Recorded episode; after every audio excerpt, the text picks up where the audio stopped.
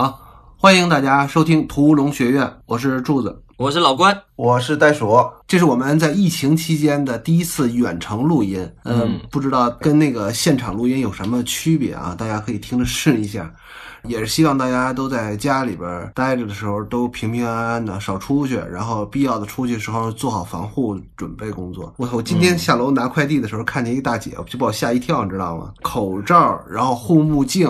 每个脚上还套一个塑料袋儿，手上是先戴了那个，就是那种特别紧的那种手套，就是那种医用手套，然后洗碗手套呗。对，然后外边又套了一个吃鸭脖子的时候或者吃羊蝎子的时候戴着那种塑料手套，然后去拿快递。然后我看见他的时候，我才感觉特别紧张。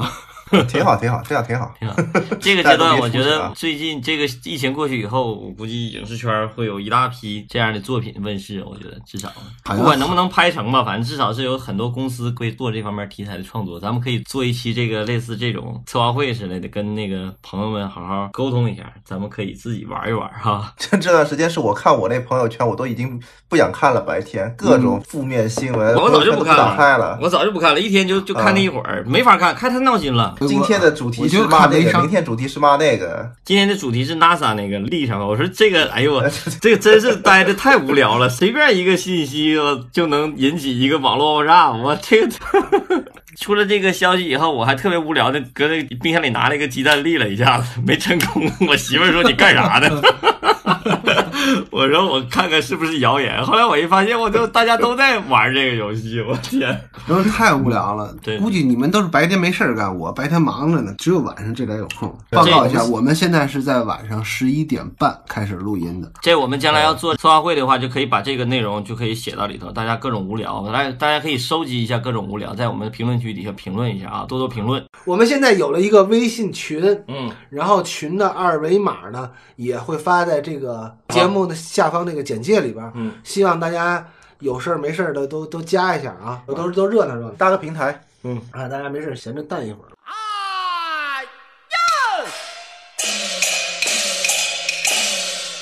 依古看来，今日是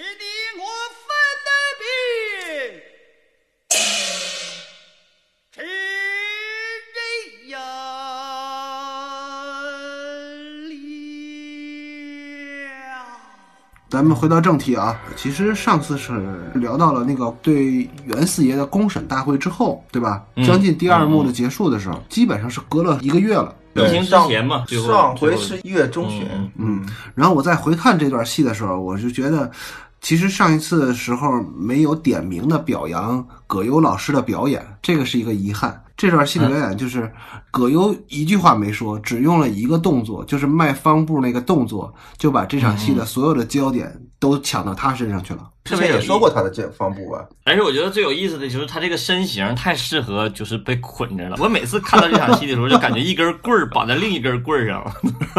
我以为你想到了是那个日本式的那个绑缚的那种艺术呢。没有，我对那不感兴趣。虽然是深夜节目，不要瞎开车啊。其实说到这儿，我就觉得可以说说那个法场文化，你知道吗？就是在那个北方吧，对嗯流行，其实南方好像也流行。你记得那个孔乙是孔乙己吗？孔乙己被砍了，是不是？二十年后还是一条好汉，他不也说过吗？其实就是在这个以前的死刑犯奔赴法场的时候，是有一套程序的。比如说，他被绑在一个 牛车上，对吧？马小辫儿拿沥青给它刷过，然后支棱起来，然后胸前挂着牌子，这是一个什么什么犯，比如说写着袋鼠、强奸犯、老关、嗯盗窃犯，这都会挂在一个牌子，然后押赴刑场。比如说在北京吧，就是押到菜市口，或者押到那个西单牌楼，啪给斩了。然后他在进往刑场的过程当中，马路两边那些商铺的主人，比如说我是开饭店的，我都会端出来两碗菜或者一碗酒，然后给这个犯人出红差的这个犯人吃，就是讨个吉利，其实就是是吗？对给犯人吃啊。给犯人。啊，好多人都给他们送这个断头酒，嗯嗯嗯，而且就在这个时候，你喝了酒之后，你就得说两句比较硬气的话，比如说杀了爷，爷二十年后还是条好汉，怎么来怎么去。嗯嗯嗯这个就让我想起了一个小故事啊，我不知道能不能岔出去这个话题啊。就是我读到这么多那个，就是关于天津的那个奇闻异事里边，就是其中有一个人叫吴秃子的一个人，就这个人在临死之前确实说过最硬气的话，你知道吗？他说的什么话呢？他说的是。劫就劫黄杠，奸就奸黄娘。那个罗振宇说过那个吧？那是罗振宇他们那个江北的一个一个俗语吧。但是他们那是俗语，吴秃子这句话是对着慈禧说的。啊啊，然后这个故事我可以给大家简略的讲一下啊，这个故事大概是什么呢？嫖就嫖讲讲，对，我们天津啊有一个叫吴秃子的这么一个匪人吧。光绪年间，就纵横这个京津两地的一个大盗，反正这哥们儿就确实会点武术，而且呢作案累累。但是他有一点特别好，就是就是好交朋友。反正就是这些捕快什么的，第一个是觉得打不过他，确实打不过他，也逮不着他。然后还有一个呢，就是比较敬重他。然后这哥们儿就干了一件什么事儿呢？就他跟别人吹牛逼吧，他说他要当程咬金。嗯，当程咬金不就是得劫黄杠吗？因为天津不是漕运码头嘛，他就真劫了清政府的一笔漕银，像咱们这种那个税收吧，他就抢了一把。劫物资，对对对，就就像就像现在似的，抢了十万个口罩，然后他这犯了大案了嘛，他们就请来一武术家，一个叫尚云祥那个师傅，然后嗯让那尚师傅去逮这吴秃子去，结果就一下就逮着了。逮着吴秃子之后啊，就把他给押到北京的那个刑部大牢了。到了刑部大牢，这吴秃子还特别硬气了。他就说了：“我不越狱，我也不踹镣铐，我就等着秋决。”然后这帮差人对他特别好，有酒有肉的每天，而且因为他名声特别响，知道吗？还有八大胡同的妓女自愿上门去陪他。这有点曼森的感觉了，是吧？对啊，我刚想说曼森嘛，关键就是因为他曼森家族，那对，那时候不都是秋后处决吗？这哥们儿就待了好长时间在监狱里边，所以他的这个故事有点像侠盗罗宾汉式的故事，就传到那个隆裕皇后的耳朵里。大家可以现在能够在网上搜到这个隆裕长啥样。那隆裕长得就是佝偻着个腰，然后有点驼背，然后特别瘦，长得其实挺难看的。那就是光绪的老婆。她也是姓叶赫那拉嘛，是慈禧的侄女，嗯所以光绪就跟她感情特别不和嘛。隆裕反正一天到晚闲着没事儿干，你知道吗？这时候，所以他就跟慈禧说说那个咱们啊抓了一个豪侠义士，我觉得您得龙楼御审一下。完事儿赶上慈禧老佛爷也也是心情不错，然后就答应这事儿了，就把乌秃子给押来了。他们一开始啊脑子里想的都是这乌秃子肯定是高大伟岸，对吧？对吧？生了三 头叫吴六臂的，秃子，这名儿起的能伟岸吗？他们发现来了之后，这吴秃子是个小个儿，特别小。我估计没有确切记载，我估计也就一米六多。因为你想啊，你当小偷的，你不可能是一米九多大高个儿，你知道吗？他就曼森嘛，对篮球运动员却当不了小偷，你知道吗？当抢劫还行所以他们见了这吴秃子有点失望，而且这吴秃子一开始一直装怂，见了慈禧之后就开始吹牛逼了。太后就问他说：“你为什么抢劫？”按道理，乌秃子不得说我是因为我要什么劫富济贫，对吧？然后为了赈济灾民，这样不就可以无罪释放或者减轻点罪吗？对吧？嗯嗯，没想到这哥们儿用天津话说：“咱天津卫好汉要接就接荒杠，要奸就奸黄娘。” 说完了之后，慈禧就差点给气晕过去，而且旁边有个老宫女，一下就给背过气去了，然后把这吴秃子给判刑了，你知道吗？从秋后问斩直接给改判了个凌迟，你知道吗？这这不肯定得剐了他。但是吴秃子还确实是有点本事，你知道吗？而且就是反正据记载吧，说这吴秃子剐他剐到一半的时候，他还问旁边那个执行的人，因为不都是小刀片肉嘛，对吧？跟涮羊肉似的，说你们看看他他行八好像是，他说你说你看八太爷脸色儿变没有？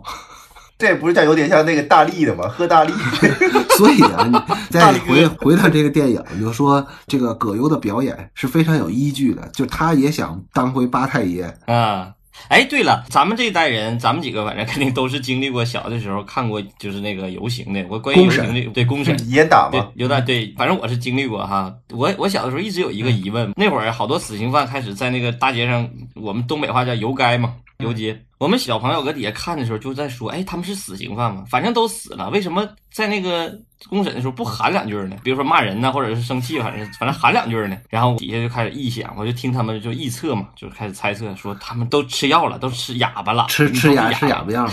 吃哑巴药了，反正真的假的不知道。我估计反正到那上面，估计想说话也都怂了。真正像你说这种像像这种秃子这个大英雄式的人物，都无秃这种，还是少数这种人 能敢说话的就已经很厉害了。对啊，你基本上都吓秃秃了。然后就吓尿裤子，有的是。这是无秃子这个事儿，为什么觉得好玩呢？我可能见识短浅啊，我反正我听到历史故事里边唯一一个见了人皇上或者见到像太后这样的人，这个级别的人还说这话呢。中国历史故事啊，唯一一个听到的。无秃子就是现今的大力，我觉得那个特叔说的对，大力大力 那必须得喝大力。这场戏的处理，就是这个葛优的处理，确实是把这个人物给他演出来了，而且演得特别棒。你别刚刚这个画面的处理也挺那啥，这一堆人里头，就那一个状态就把观众所有的视线给吸引过去了。虽然说光也是给他那个大大大秃脑袋也是给了个光，但是应该找俩配角儿，找俩配角儿都比他矮。而且这个时候其实那个小四不合时宜的，啪一下冲到最前面去了。这就这几场戏其实都在塑造小四嘛。我们现在有个微信群嘛，让朋友们可以在我们群里头交流一下。其中有一个哥们儿，我不知道是哪个听友啊，拉片拉的真细啊。这个说，哎呀，你看那个袁四爷的表演多好，就是连走步都走了七步。我刚才特意认真拉了一下，好像走了好多步，根本不不是七步 吧？不是啊他关键拿这个霸王或者袁四爷当曹植了，你知道吗？还有一个，我跟朋友们说一下，就关于这个电影解读这个问题啊，我觉得过度解读和这个真正的这个导演的意图区别点在哪？你们两个说，就是什么东西是过度解读的，什么东西是不算过度解读？你们两个觉得？我觉得我不想说，因为我说完就得罪人。太鼠了，好吧，我的都是过度解读的，柱子的都不是。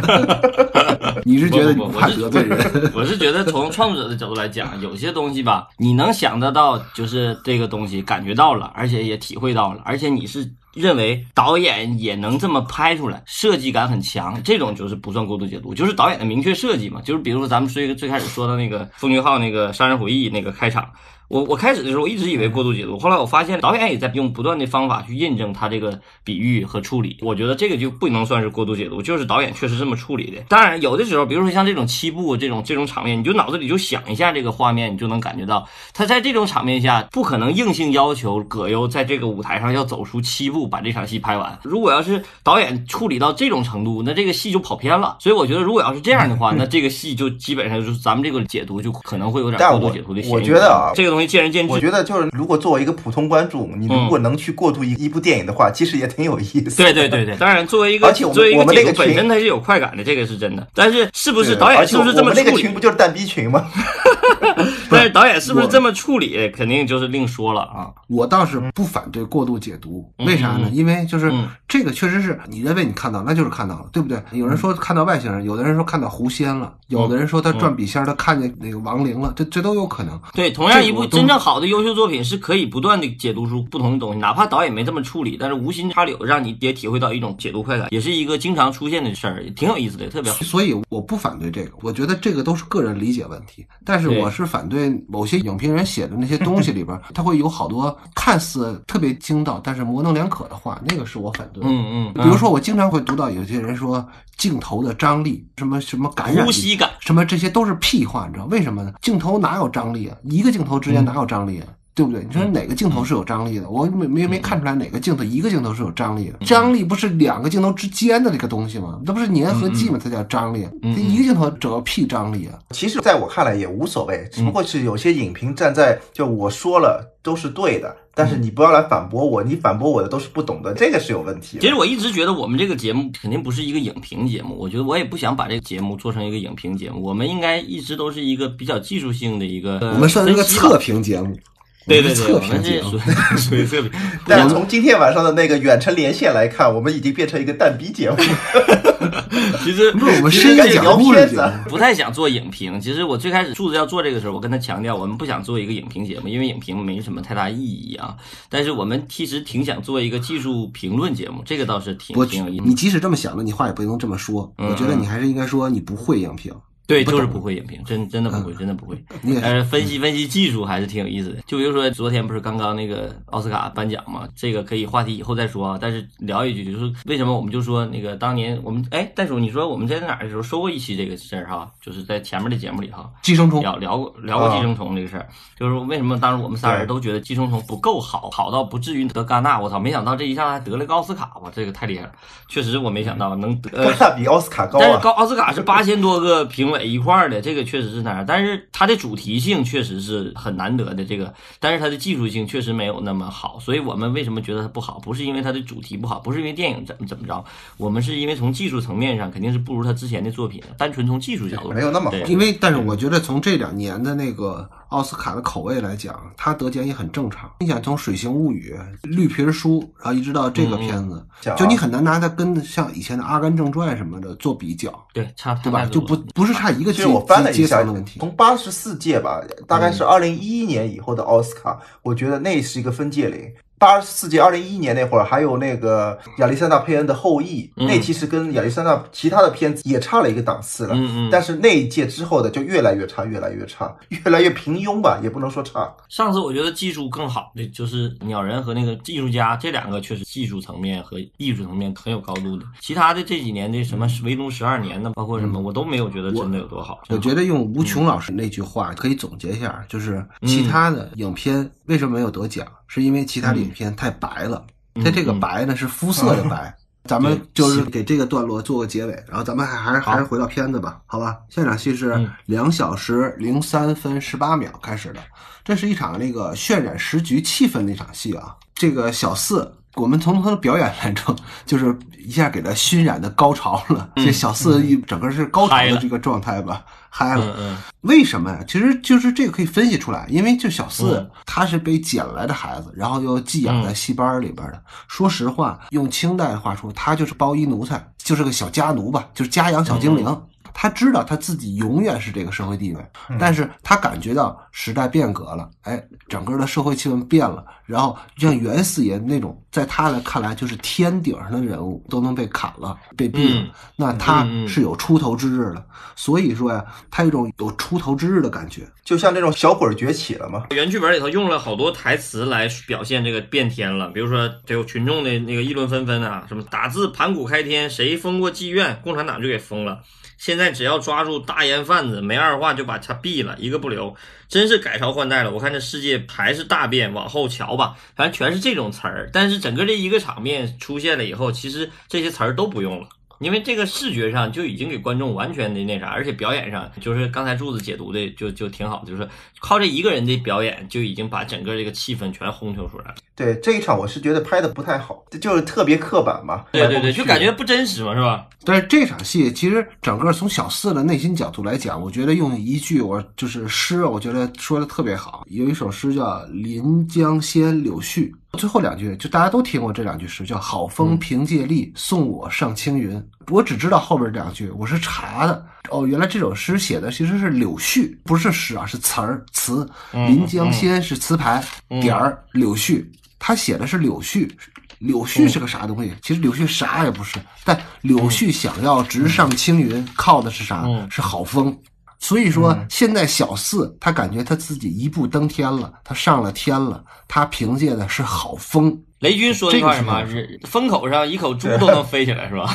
对，所以我就是他这场戏之所以假，之所以就是有点过于得意洋洋，他其实真的就是写小人得志，嗯是在外力的作用下小人得志，所以他处理的就是稍微有点假，我觉得也没啥太大问题。意思是对的，就是平时都是说这场戏对不对，好不好，对吧？这场戏肯定是对的，好不好单说吧，对很重要。而且就是他用小四这个人物做一个视角人物，看到这个变天，这个就特别有机，这个比之前要有机。咱们之前就说过啊，就是每当主人公的情形是最落魄、最潦倒的时候，嗯外面的时局越是高涨的时候，因为你看啊，之前那场戏是程蝶衣在家里边死去活来的戒毒呢。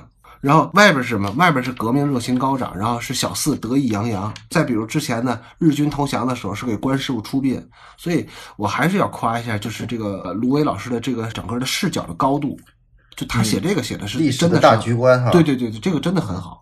这个点抓的特别准。其实我之前一直说小四的表演不好，就是层次太浅这个问题。在这个片子里，其实他不是主角，在这个地方没有办法，他保全主角，只有这个时候，我觉得往他身上写写也不是不可以，不作为工具，作为一个人。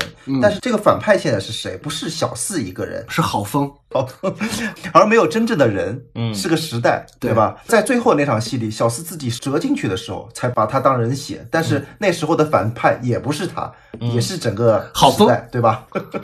但是我觉得导演对这个时代这个气质把控的是准的，就是他把人写成疯了，这个就特别对。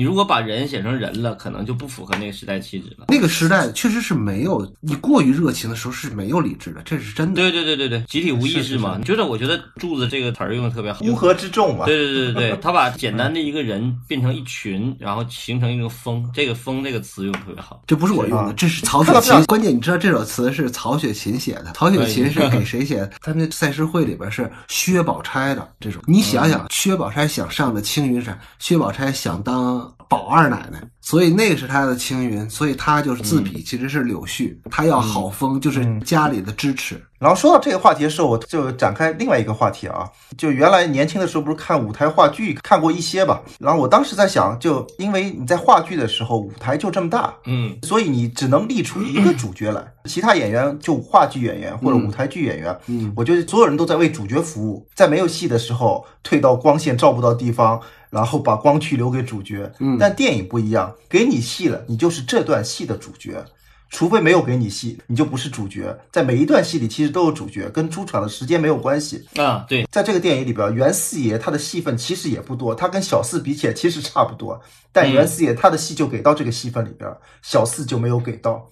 哦，你说这个意思？对嗯，啊他是这场戏的主角但是他在镜头上其实已经给到了。不不不，我就说给你镜头了，并不是给你一个戏份在里边啊了。啊啊！那这场戏不是戏，这场戏是个场面。这个小四这一个拢头，这一下子他的戏就演完了，这场戏他就演的很好，就这一个动作就把这场戏就演出来了。就把头发往后拢了，对，就这一下，哎，就基本捋头这一下，这个演员的表演就已经够了。就导演直接给他的一个动作就觉得作表演，这个比较可惜的就是小四在这个电影里边没有给什么戏。差不多，我觉得啥，因为你要再多了的话，就破坏了这个戏的刘伟处理的三角关系嘛。还有一个问题，小四他针对的只是陈蝶衣这一块儿，嗯在段小楼那块儿他没有针对上，所以呢，这个三角关系没有立起来。而在那个袁四爷的时候呢，袁四爷针对的是陈蝶衣，段小楼那边还有一个巩俐这么撑着，所以这个戏会比较满。嗯但这边呢，就单撇儿的，把陈蝶衣跟段小楼的对立面，只是变成了整个红卫兵。嗯嗯，我是觉得他写小四根本就不是在写小四，他写的还是郝风，而且关键是小四在后边文革那戏的时候，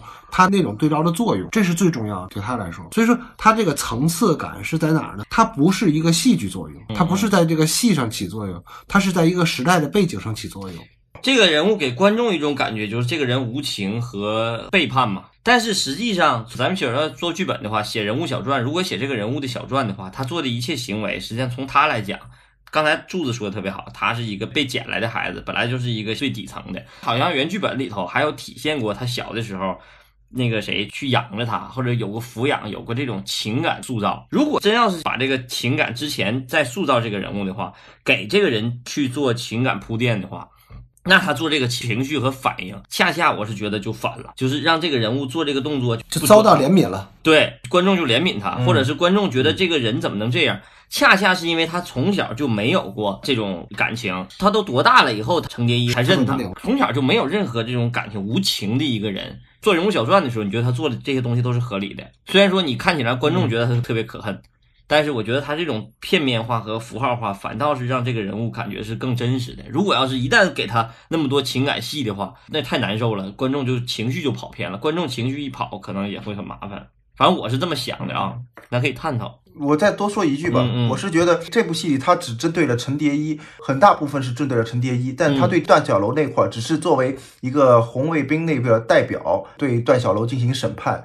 我想把这个人如果再写坏再坏，我觉得可能会更好一点。嗯，但是我觉得他那场戏就是整个戏的高潮，就是那个在后台那场戏，他对段小楼那场戏其实也挺好的，也特别处理的也挺好。啊，是、那那场挺好，嗯，一会儿那场还是对陈蝶衣呢。啊，那咱往下继续啊。好，到了两小时零三分三十八秒，这一段戏就是表现程蝶衣戒烟的一个段落。之前的四角关系现在已经已经缺了一角了吧？闭了，，对这已经走了。已经恢复成了三角关系了。在这场戏的开场就有一个段小楼跟那个程蝶衣的一个合影，嗯，就给这场戏定了一个调子。这个调子就是在山雨要来之前，就是好风来之前，三个人的感情要在这场戏里边升温，迅速升温。对对对，在这场戏，他所表现的内容是什么呢？是段小楼家两口子帮助程蝶衣戒烟，而且呢，菊仙在这场戏里作用很重要。她出于母性，她抱住了嗯一直在颤抖、在难受的、在哭泣的程蝶衣，和解吗？呃，整个的在在呵护他、保护他。因为我们大家都看过这个戏嘛，所以大家都知道后边好风就要来了。嗯然后三个人之间就要产生巨大的鸿沟一样的决裂。那么在之前，这三个人要迅速升温，就要先给他们把感情再迅速捏合到一块儿。对对对对用什么呢？就用给那个程蝶衣戒烟这个段落。对，因为这场戏我看到这儿的时候，我就特意我在本子里头记了一句话，我就说这就是典型的一个大的悲剧，就是把美好的东西撕碎了给你看。我记得是鲁迅说的，后来我也查一下，好像真是鲁迅说的。鲁迅先生真是说了好多名言，我还以为是不是我记错了。他这场戏就是明确的给观众一个心理预期，就是我马上要把这个东西要打破了，所以我开始的时候一定要把这个幸福感。把这个美好的东西先建立起来。如果要不建立这个，你后来做这个打破这个悲剧感就会差很多。但是这个建立就特别好。那李白可能也也写过啥，或者曹雪芹也写过啥，咱不知道。反正就是鲁迅这句话在这里头用的。好吧，反正在因为咱们之前都说过啊，其实我看完这个片子之后，我就感觉最深的就是菊仙啊，特别无辜，每次都是程蝶衣跟段小楼轮流惹事儿，他就是受害者，他去那个擦屁股。其实我是觉得，就这个戏特别好的、准确的，像你说到那个那个菊仙这个人物，我就觉得。他对中国女性的描写是特别那啥，中国女性就是这种气质和感觉，即便她是忍辱负重是吧？对，即便她是一个妓女出身，她也是一个典型的中国女性的一个形象。没有合适，就是王婆也是中国女性啊，秀外慧中，对吧？这场戏我想提几个特写，其实这场戏的几个特写用的特别好，咱们不用一场一场拉，我一说大家脑子里就会有画面。一个是柱子说那个开场兄弟俩人那张照片，还有他那个打碎的那张照片，一个特写，然后还有鱼缸，因为他这个吸毒的场面，好像袋鼠不是经常说用鱼缸吗？还有一个最重要的特写是在戒毒的过程中把手插进鱼缸，一个手的特写，这也挺有意思的，因为他这个手对他来讲其实是艺术上的，或者是跟他妈，咱们之前也谈过，就是对这个亲情的一种割裂嘛。切手指头，然后还有一个，我在这里想到了，就是小豆子小时候被打的那一场，跟小石头洗澡那场，他举的那个手，小石头跟他说手沾了水，手毁了，你的艺术就毁了。嗯嗯这里边他直接把手又插到了水里，这一场有点呼应。对，嗯这个就是我要说的，这个就不是过度解读，因为他这个太明确了，是导演的意图在里头放着，就是很明确的有前后呼应，而且是导演特意处理的，单独给这么一个特写一个镜头，而且导演都心知肚明的，观众不一定体会得到，但是导演要往里头加，这就是徐浩峰跟我们说那句话，这种处理观众可能看不到，也可能意识不到，但是一定能够感觉到，这就是典型的一个导演手法。这我觉得到这种解读就已经是非常非常可以了，能把导演的所有意图都理解了，就已经很有意思了啊。因为这关于影评和和技术分析这个界定，始终是我原来带学生讲课的时候一直在做这个给给这个调整观念嘛。你如果要是作为一个纯观众来讲，你怎么解读都问题不大。但你如果想要做一个从业者，或者是想要做一个学生嗯学这个，没错这个尺度一定要把握准。你一旦要是稍微走过了，就像咱们同学里头，经常会有有这样的极个别，一个班里头总会有极极个别几个人会这样走过了，哎甚至都走得很远了，你就明显感觉老师就会气的说一句话：“你是谁招进来的？” 就会说这种话。但是确实是婶子，对对对，确实是会有这种这种这种问题，就是你当你作为一个从业者来讲，就不能太过分，就是你这个度一定要把握住。所以说这个度我一直在考量，这个度是什么？我给学生讲课的时候，我就在经常处理这个度。你都明确的感觉到，这不是导演要做的事儿，就是你自己的解读，那就是过分了。我是觉得，然后这场戏里啊，我还看到了一个地方，这可能是我的过度解读。我觉得这里稍稍有一个穿帮的地方。嗯，你说这里家肯定是陈蝶衣的家，对吧？因为有金鱼的帷幔嘛。嗯然后有一个全景，那个全景上呢有一个屏风上挂了一把宝剑。我在说这宝剑是不是已经送给段小楼了吗？道具部门道具哎。啊，道具怎么啊又把那个宝剑挂在里边了？哎，好像还真是哎。这个这穿帮吧？不是人家也有宝剑，不一定是同一把宝剑。也有可能是两个人的关系已经亲近到可以放在不，主要是我画面正好停在这一帧画面上，然后我在看这画面，你听你聊的时候，我在看，哎，这怎么多把宝剑？两分零四秒十二帧。你不能因为段小楼家有暖气，然后程蝶衣家也有暖气，你就说这个穿帮了，这不对，你知道吗？这是这是鸳鸯剑是吧？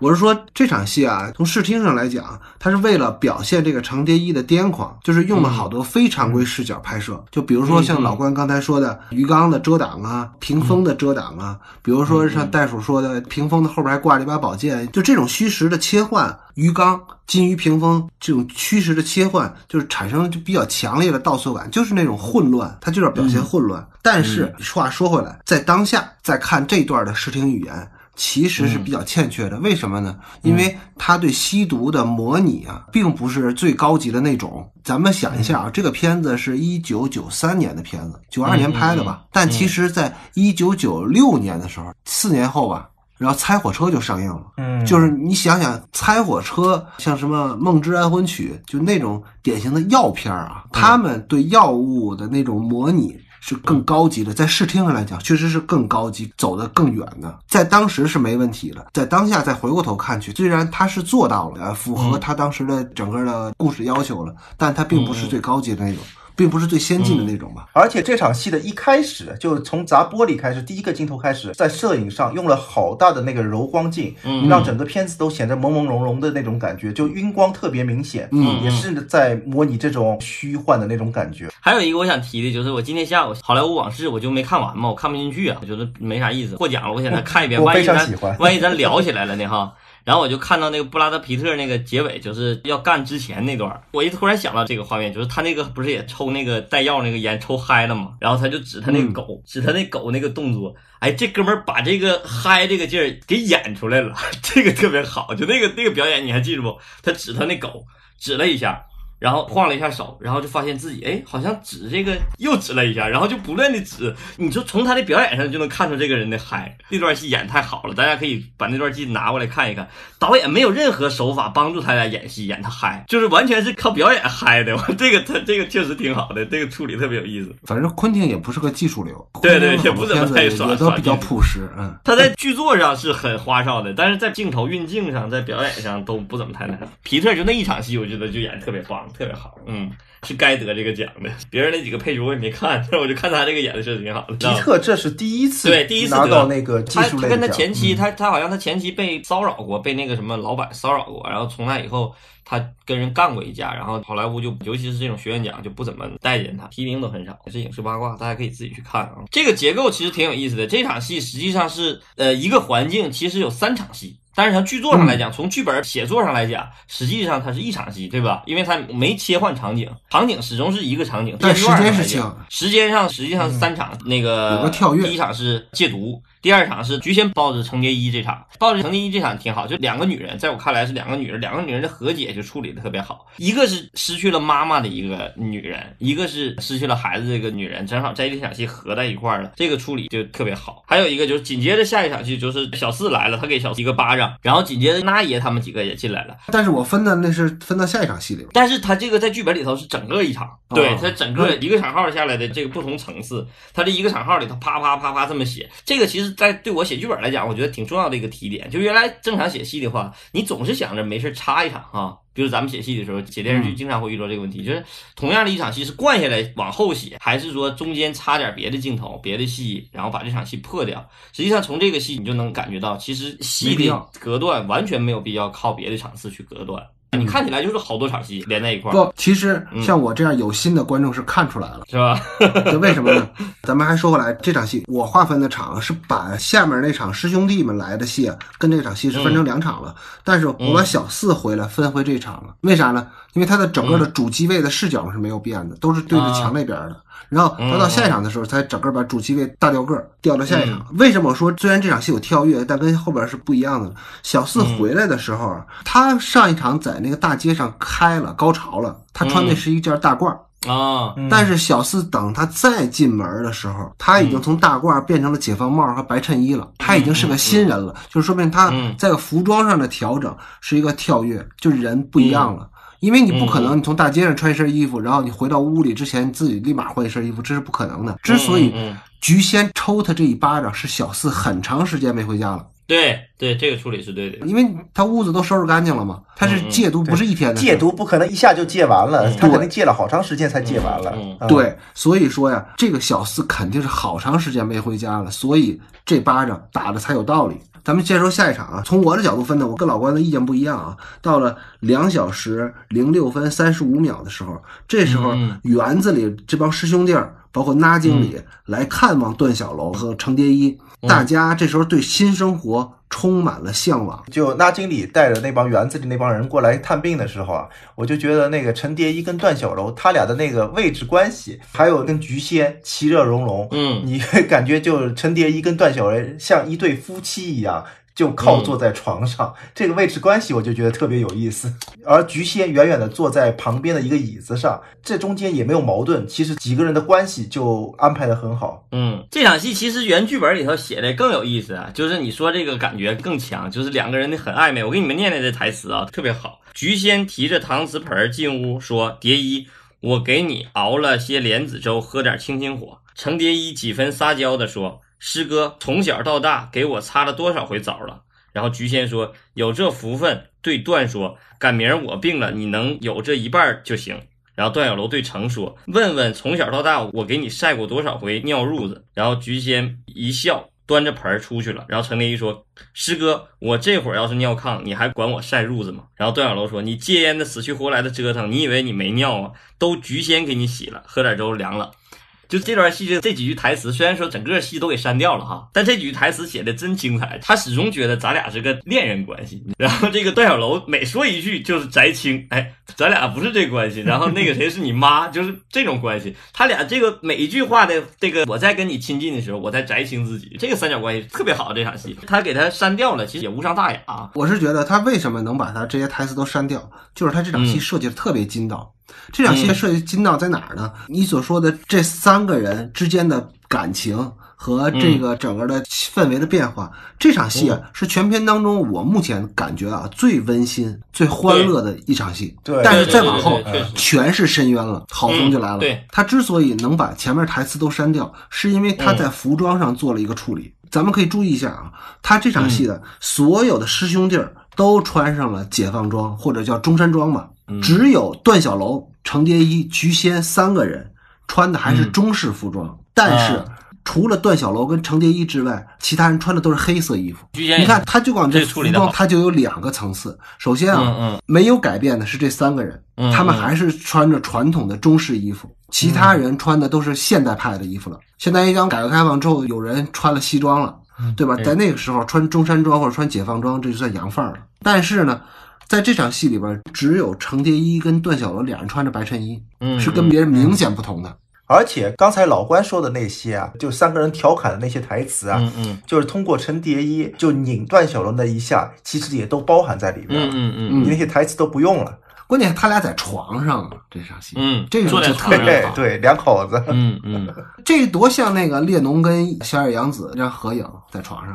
然后那个全景其实处理也特别好，呃，两小时零七分零七秒这个全景，这边黑压压的这帮师兄弟，然后这边是两个白的，然后中间那个巩俐那个处理后景那个那个处理，就感觉特别像妈妈，就这种感觉，嗯，给这种气质哈。然后下一场戏，下一场戏到了两小时零七分十秒的时候，这是一场大戏啊！剧院在开创作会，程蝶衣对现代京剧提出了一个不同的意见，他就觉得现代京剧啊美感不足，与传统的京剧差距太大。但是他的这个话一出来，就遭到了小四一伙儿这年轻人的围攻。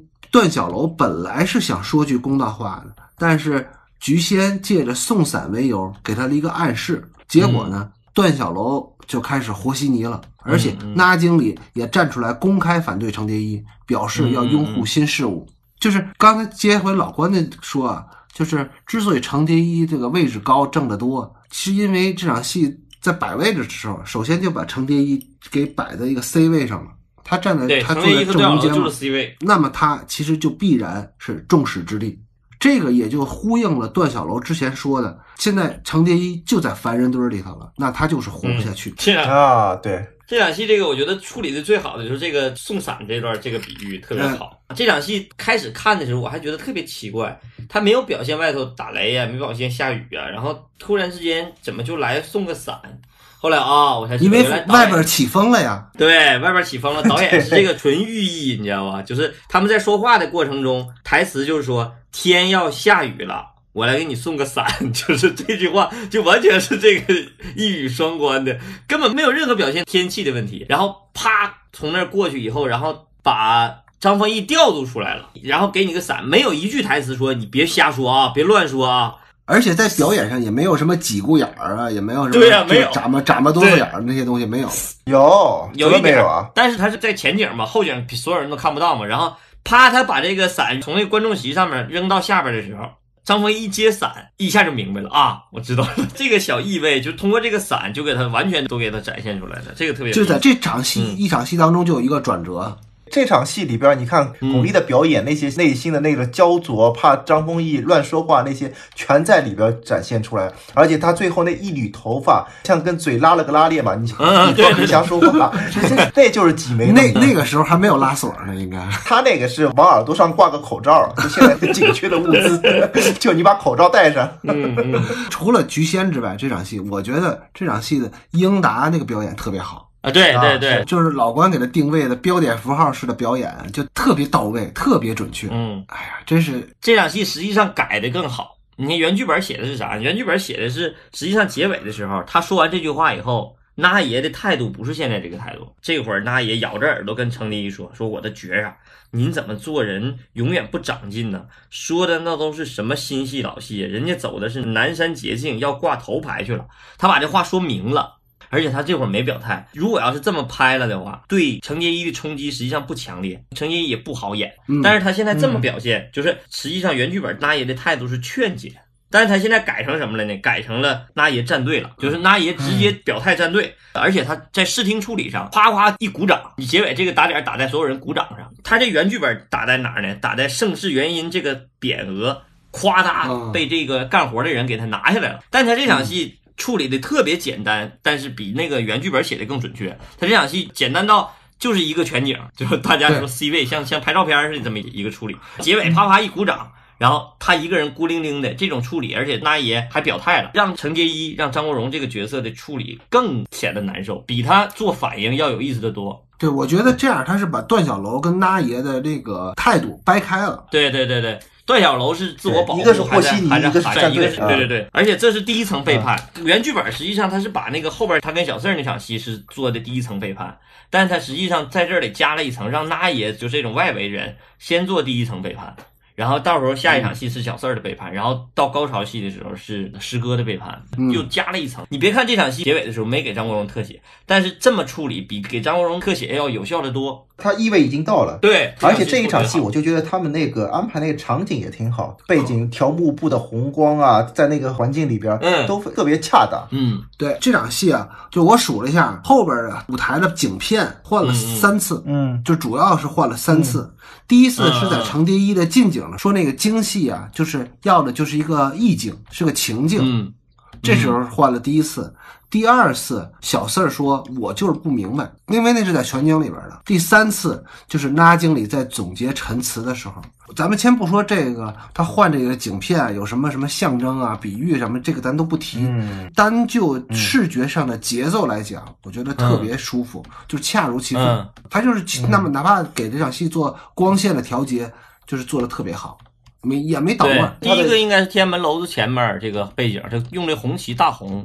第二个全景用的是那个田野和高压线，就这个背景的它的寓意其实并没有特别明确，嗯。它只是氛围的创造，不是对就是氛围哪句话氛围的处理。针对哪个背景没有那么刻意。对嗯，其实它的那个内容，我觉得倒是不是特别重要，但它就不太重要在用光线调节奏，这个特别好。对对对，因为它这个镜头太简单了，所以它必须得用想方设法给你调这个视觉感受。嗯，然后还有一个就是，我还是想说一下这个服装啊，在这场戏里边，嗯。程蝶衣跟段小楼他俩穿的还是传统的服装，但其他人就已经都是现代派的服装了。我为什么要一直强调这个呢？是因为在后边是段小楼最先换成了解放装，对嗯对对对对。对，然后后边解那场对，到后来文革前夕的时候，整个程蝶衣才又换程蝶衣到第三幕才开始真正换装的。对，所以说嗯。它整个的在服装的时间段的变化上，是跟人物的内心是贴的特别紧的，就特别符号。这就是说符号是一个非常恰当的说法，嗯，做的很准确。他把人物当时的状态给外化出来了，不是说什么好看不好看什么之类的。好，下一场啊。到了两个小时十分钟零八秒的时候，因为小四儿上一场在开剧院的创作会的时候跟他犟嘴了，程蝶衣还用这个老规矩，搓衣板上顶水盆儿，老规矩嗯体罚小四儿。没想到小四儿这次反抗了，而且继而出走了，从此这个师徒就结仇了。这个也是为程蝶衣今后的生活就埋下了隐患，这是他人生当中遇到的又一次背叛。对，这我觉得这是编剧处理的是第一层背叛，但是实际上叫导演这么一处理，变成第二层背叛了，这就更加深了这个背叛感。这么一看，你看看起来都是在写全景展现每个人的戏，但是所有的戏都围着程蝶衣来写，都是给程蝶衣加码加劲儿。就有的时候导演给你镜头，并不一定代表戏在你身上。有些演员会抢戏，有的演员不会抢戏，就你怎么抢，有的时候你抢不过编剧一句话，导演一个镜头，你知道吗？就这场戏有一点刻意的地方，就是那个小四他的包裹早就打完了，回屋一拿就出来，就时刻准备出走。我觉得这场戏啊，就挺有意思的，什么呢？就是说程蝶衣，你看他们上两场戏，他们都还没换服装，就能体现出来，嗯他还在那个特别传统，就是特别保守、特别守旧的那个那个底下。因为你看他体罚小四的方式是承接过来的，跟关师傅那一样的体体罚那个小石头的，还在传承这个。你这么一说的话，其实恰恰说明这个戏处理的有意思。原剧本里头没有逻辑漏洞。刚才袋鼠不是说就逻辑有漏洞吗？就是行李打好了吗？时刻准备那着。原剧本是这么写的：原剧本第一个开场是程蝶衣进屋见到小四，迎面给他一个耳光，小四不言不语，反身拎着已经收拾好的行李向外走。程蝶衣说站住，然后才开始体罚，给我跪下。但是他这么处理，相当于导演给他反向处理了，导演用视觉。直接给了一个往脑袋上扣那啥，先体罚，然后再让他往出走，就相当于导演把那个逻辑性给忽略掉了，但是强调了这种视觉上的映衬感和对照感。虽然说你的逻辑上有漏洞，但是实际上跟戏比起来，逻辑就显得没有那么重要了，或者是不那么重要。只有咱们这么认认真真地看那个其实就无所谓了。对对对，问题不大但其实。我觉得小四儿这个要出走啊，即使他提前打好了包袱，这也很正常。为啥呢？对对因为他反叛的这个理由啊，太恰当，就是对他来说太正当了。他就是要翻身当主人。你但是作为编剧，你写戏的时候就好写，把什么事儿都铺陈好，就是你作为一个本能，你作为一个处理这个戏的本能，因为你作为编剧很少就是先把这个某一个镜头给在脑袋里。当然你，你有这种导演思维的编剧是可以这么写戏的，但是好多编剧实际上不这么处理问题，不是嗯视觉领先的，是逻辑领先的。我还想说，你记得咱们那会儿在湖北待了两年，基本上，但我们那会儿在湖北农村的时候，就看到好多那个老房子的标语还有呢，今天特别清楚，那个。是老标语啊，是那感觉那个墙皮掉了之后，它又露出来的老标语。它就是写的什么呀？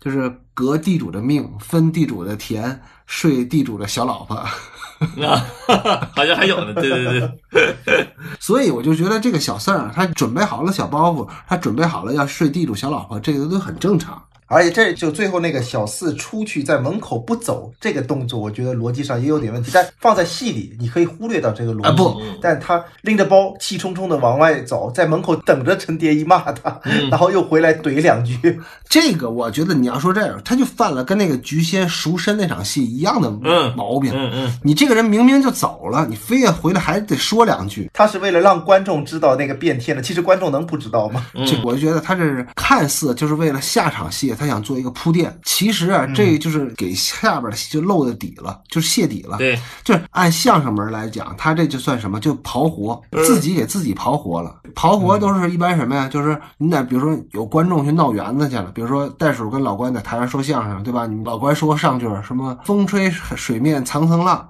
然后台底下观众立马就给你接“雨打沙滩万点坑刨他活可以这个，就没法咱们接了是吧？咱们聊过这个问题，这属于观众给你刨活，但是你这属于自己给自己刨，这个才是削弱了整个他那个后边那一番的力量。你记得咱们聊到小丑的时候，不聊过这个刨活这个话题吗？就是他自己拿枪对着自己咣一枪那个，我就说那块儿就是把那场戏给破了底了，因为你在下一场戏的时候，你不可能对着自己打一枪啊，因为这个问题啊，是他老犯。不是说刨活不可以刨，就是如果你要是在这块儿给观众兜底的话，那你下一场戏的想象力一定要超过观众，对你得反着来，你得超乎观众的想象，那这个活刨的才有意思。你如果所以啊，要是就是台底下有观众给你刨活的时候，台上的人应该抓一个线挂，对那个才厉害。说我们俩在后台背词儿的时候，你听见了是吗？他得自我解嘲，就像你说的似的，你得有办法去解决你刨活的问题。但是对对对我是说，他根本就没有意识到他自己在给自己刨活，他认为他啊啊回来说了几句都是金句儿，就是能解决片花里的金句儿。写戏的时候就会有这个问题，就是你明明知道这场戏应该打个点儿在这里头，但是你下一场戏，观众期待会有这个。当你写了以后，你就会给自己一个要求，操，必须得比这个还超乎想象。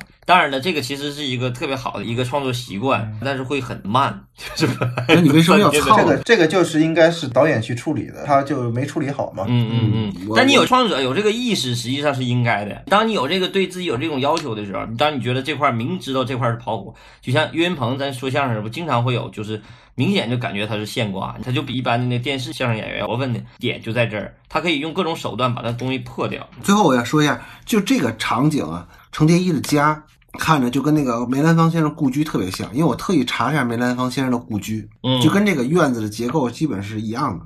我也不知道他这是仿制的梅先生的故居啊，还是说嗯就是他确实到了梅先生故居里拍的，看着一模一样。可能都长得一样吧，这个不是，连影壁墙前面有一个看白玉花盆也一样。来到了两小时十一分五十一秒，这个时候出现了一场全片当中非常好看的一场戏啊，出了一场真假美猴王的一场戏。小四动用了一些政治手腕吧，让自己代替了程蝶衣演虞姬，而段小楼在知情的情况下，不但默许了就是小四的这个做法，而且他还没告诉程蝶衣。段小楼自知理亏的情况下，他就把盔头给摘了，说程蝶衣不演，他就不演了。这时候贾仗义那劲儿又上来了，在这个时候，菊仙出面留住段小楼，他又来送伞来了啊。在众人的劝解和小四的威胁下吧，段小楼这时候就有点软了。最后是程蝶衣顾全大局，给段小楼又扮上，让他上场演戏。最后空落落的后台只剩下了程蝶衣和菊仙。这时候，程蝶衣又恢复了对菊仙的称呼，称呼菊仙叫菊仙小姐。这是一场非常完整的一场戏啊！这场戏写的真好，而且这场戏是整个全片的高潮戏，第二幕高潮又是全片的高潮戏，就后台的一场戏，而且戏中戏的处理，包括里头的节奏，包括最后几个点儿给戴帽子，然后不戴帽子，穿衣服不穿衣服，然后出去以后亮嗓子不亮嗓子，这几个处理，哎，咱们朋友们可以在这场戏好好看看，反复体会一下，特别精彩。嗯那这场戏处理的好，这样戏一开始的时候是一个化妆间的后台，嗯从这里边其实已经能看出，就是所有的演员，不管是角儿，嗯还是他下面的那些小弟，都是在同一个地方化妆了，嗯嗯就名角儿没有单独化妆间了。嗯对对对所以时代变了，对，世道变了，在这里展开这么一场冲突就比较合理。而给我感觉印象最深的这场戏，呃，无论是导演还是摄影，在这场戏是挺有野心的。我觉得啊，他们本来是想用一个镜头，一个长镜头给它拍下来的，而且从目前来看，他可能后来怂了。嗯嗯 所以，呃，咱们明显能感觉到，它是完整的一个长镜头段落，但是它给剪了、剪开了，然后插了几个反打进来。节奏的问题，否程则太长了。程程蝶衣那边的反打节奏的问题，，咱们就说到这儿，就说的，因为这是九三年的片子嘛，就是那个时代呀、玩长镜头是有局限性的，因为一本胶片跑起来就这么长。就四分钟，对，你比如说像拍个像什么俄罗斯方舟那样的九十分钟片子，没有就没有那么长的胶片一块儿给你拍下来。最长最长也就是千尺胶片盒，就大盘片盒，嗯嗯嗯，可以拍十分钟。那个时候你想拍一个长镜头，即使你有野心，你有钱，偏比你随便玩儿，那个时候也不会太允许。所以说，有的时候你是要丈量一下你自己的这场戏的长度，然后你再做长镜头的，不像现在，对吧？你开着机随便录，对不对？所以我觉得。这场戏咱们可以看一下这个长镜头啊，这个长镜头是嗯他从一个配角演员开始起，穿过人群，把这个霸王的盔头给段小楼拿来了，然后又一个一个传到菊仙的手里头。这个时候，最后是程蝶衣接过来了，然后为段小楼戴上。但是这个穿插了几个就是程蝶衣这边的反打的镜头，咱们这个可以完全看到，拍程蝶衣这个正面嘛。程蝶衣为段小楼戴上盔头之后，走出人群，而且这个人群是逆着他走的，歘一下，他走出人群，就只剩下他一个孤单的背影。这个如果不是一个镜头下来的话，这种力量会削弱很多。走调度，你就能明显感觉到，比如你啪你跳一个全景，然后你再调度这个，就没有这个力量了。这个时候，画外是段小楼的那句唱腔：“霸王来也。”程蝶衣在这儿啪停下脚步，长镜头到此停住了。就这个调度就特别准确。就特别难得，就他的情境啊，然后外部的声音的进入啊什么的都做得特别好。我觉得这个戏中戏的反差做的太棒了。我看到那儿的时候，我觉得真好。实际上，就刚才说那个霸王亮这一嗓子，“霸王来也”，戏里头的霸王上场，恰恰是这个时候他离开他。霸王走了，这这个对照太精彩了，简直啊！而这里边有一个镜头，我觉得特别好，就是当段小楼亮嗓子那一句的时候，嗯，然后陈蝶衣啪镇住了，镇住了，他抖了一下，然后没有给他脸，给菊仙的脸是一模一样的。其实他俩的表情在这里其实都一模一样，对，应该是，但是呢，心境完全不一个是放下心来了，还有一个是寒心了。但两个表情应该是一模一样，而且景别也是一模一样，只是没有给到陈蝶衣的脸上，给到菊仙的脸上。而且就是在段小楼登台之后啊，后台只剩下菊仙跟程蝶衣俩人的时候，幕布上是映着霸王跟虞姬的影子的。然后他俩还有那场戏，就是菊仙为程蝶衣披上斗篷，程蝶衣转身说了一句“多谢菊仙小姐”，就那意思，我说谢谢你可怜我，然后把斗篷啪打落了，独自离去。这时候程蝶衣离去的时候。舞台下边是掌声雷动，这个就太漂亮了。这个斗篷这个概念，其实我们那个群里有个人在说斗篷那个事儿，其实我觉得在这里其实有点道理。在这个戏里，不停的有披上斗篷、烧斗篷、不要斗篷这种事儿，就是蒋雯丽给小豆子披斗篷，菊仙给陈蝶衣披斗篷，然后陈蝶衣不用斗篷，就跟烧斗篷在里边都是有对照的。这个斗篷这个在里边用的也特别好。而我觉得这场戏里就是三个人的反应，三个这么有个性、这么强烈个性的三个角色的反应太好了，一个比一个怂。菊仙多么强硬的一个角色。霸王段小楼多么强，日本人也不怕，什么那二鬼子也不怕，多强硬的一个角色。他们俩怂都是正常的，最关键的是 连那个程蝶衣这个角色也犯怂了。哎呦，我看到这儿的时候心里这个难受，确实，就是你让一个这么强烈的三个人物在同一场戏里头同时犯怂，这个强大的气场，这压力有多么大？这场戏就是把这个风得多大呀？对，这个风得多大？这个确实，但陈蝶衣没怂啊。程蝶衣给那谁戴上盔头那一下就怂了。对呀，他顾全大局了。不，你想，如果段小楼跟他一样，就玩命了，不要了，就跟虞姬跟霸王一样，命不要了。我觉得陈蝶衣也能跟着一块儿去。他是在等他，他是在等他的夫随夫唱。虞姬是真虞姬，霸王是真小人。不是，就是你刚才说这句特别好，就是段小楼经常说。霸王是假霸王，虞姬是真虞姬，有两个层次啊。第一个，你记得那个段小楼说我不演了，程蝶衣不演，我就不演。这个时候他领着他往外走，那长镜头跟着他前跟那个，那个时候程蝶衣是一脸幸福的。对呀，但当菊仙来了之后，他一看段小楼停住脚步，他没把那菊仙扒拉开，说我就他妈不演，谁这么说也不管用。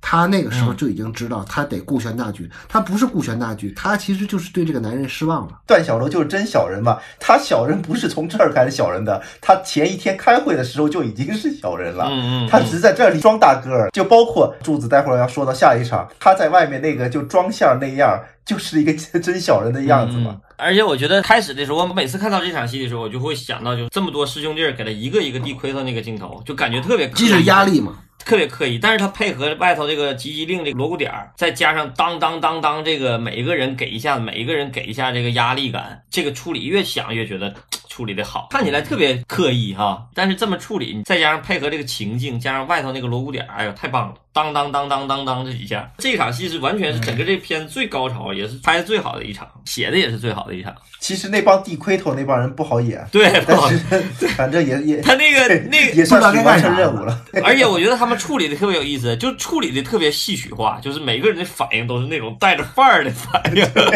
特别不好演，特别带范儿，就没法演这场戏。对，没法演，没法演。嗯，这几个大腕儿真的把这戏都给兜回来了，真棒。在全片的最高潮的一场戏之后，马上就像戴手说的似的，这个假霸王真小人的段小楼去给程蝶衣赔礼道歉了。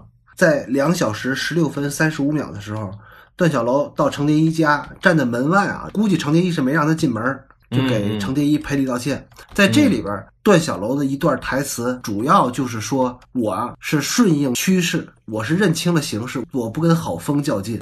也劝程蝶衣要沐浴在温暖的春风之下，识时务为俊杰。嗯对，而且这场戏特别有意思，从这场戏开始，段小楼就换服装了。段小楼换上中山装，就他的立场从他的服装当中表现出来。但是坐在屋里的程蝶衣还是那身中还是没办式服装，就还是不合时宜。，所以说三层背叛嘛，我就说第一层背叛是那爷的背叛站队，然后第二层是小四儿的背叛，真正的让他觉得心寒的，让他心死的，爱莫大于心死。这个心死的这一个点是他爱的人的对他的背叛，这个才是真正深渊。因为咱们正常从剧作逻辑上来讲，到了这场戏，实际上是要给主人公一个鸿沟，就是无法逾越的鸿沟，一个深渊。现在就是一场深渊。这场不算深渊吧？深渊上一场已经有了，这场是写给段小楼的。段小楼如何是一个真小人？写的是段小楼，词儿也都是段小楼，但是这场戏实际上我认为还是写给那个程蝶衣的。程蝶衣不需要，程蝶衣下一场烧服装那一场已经够了，嗯，他根本不需要这场戏，只有段小楼才需要这场戏。段小楼在骂娘这场戏，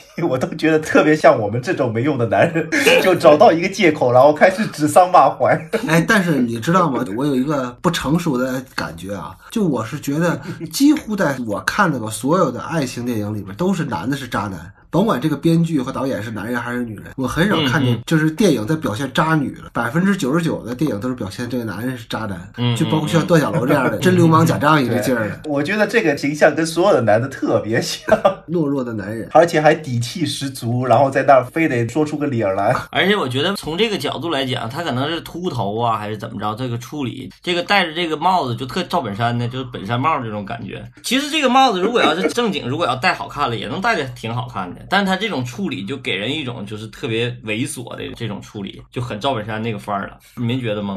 没觉不是，这感觉确实很猥琐，就这个，但还是不合适啊，还是怎么着，就是很猥琐这种感觉处理的。好吧，这场戏完了之后，就是下一场戏，就是在表现程蝶衣的一个心境的大转变的一场戏，在两小时十八分零五秒的时候，在自己的院子里边，把自己所有的行头，就是戏服。嗯拿出来，然后一把火嗯烧掉。这我就觉得他这应该是跟陶然亭那场是应该是连场吧。然后，嗯程蝶衣又来到了陶然亭的湖边儿，嗯也就是他们年少时梦开始的地方。其实这个烧行头这场戏原剧本或者是原小说里头，柱子好像上次说过这个，这都是他多年的这个身家，相当于是他彻底跟自己过往也好，还是怎么，就是决裂了。在死嘛在上面台词的时候，进入这个新社会，他第一场台词就是在说行头这个事儿，就是说没有这个行头不美。但是他经过这么一场这个事儿以后，把这些东西他认为美的东西全都给烧掉了。嗯，这要是搁着现代戏，就是一个女人决定要跟这男人决裂，把自己的所有的爱马仕的包都给烧了。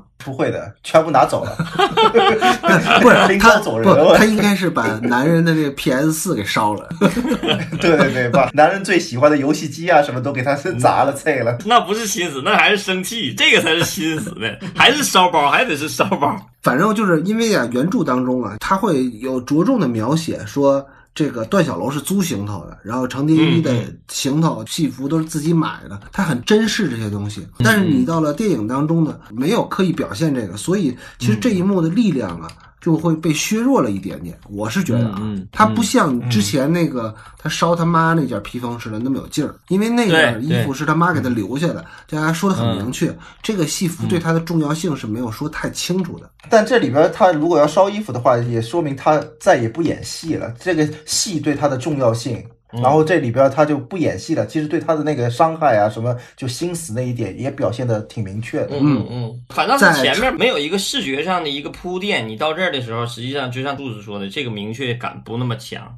如果前面有一个视觉上的铺垫，然后在这儿里头再烧，可能就会更强烈一点。好吧，在形单影只的程蝶衣又回到了他梦开始的地方，也就是这个陶然亭的湖边的时候，第二幕其实就结束了。从到了第三幕开始，是好风就真来了。风雨就真来了。那个时候，无论是这个外力对人心的冲击，还是对人物关系之间的冲击，都是非常巨大的。咱们就下次再聊。嗯，好已经，聊七集了吧？好吧，这应该是第七集，咱们就下周再见。然后希望大家在家里都多多保重啊，注意安全。嗯，祝大家身体健康。好，拜拜。嗯，拜拜。好，嗯拜拜拜拜拜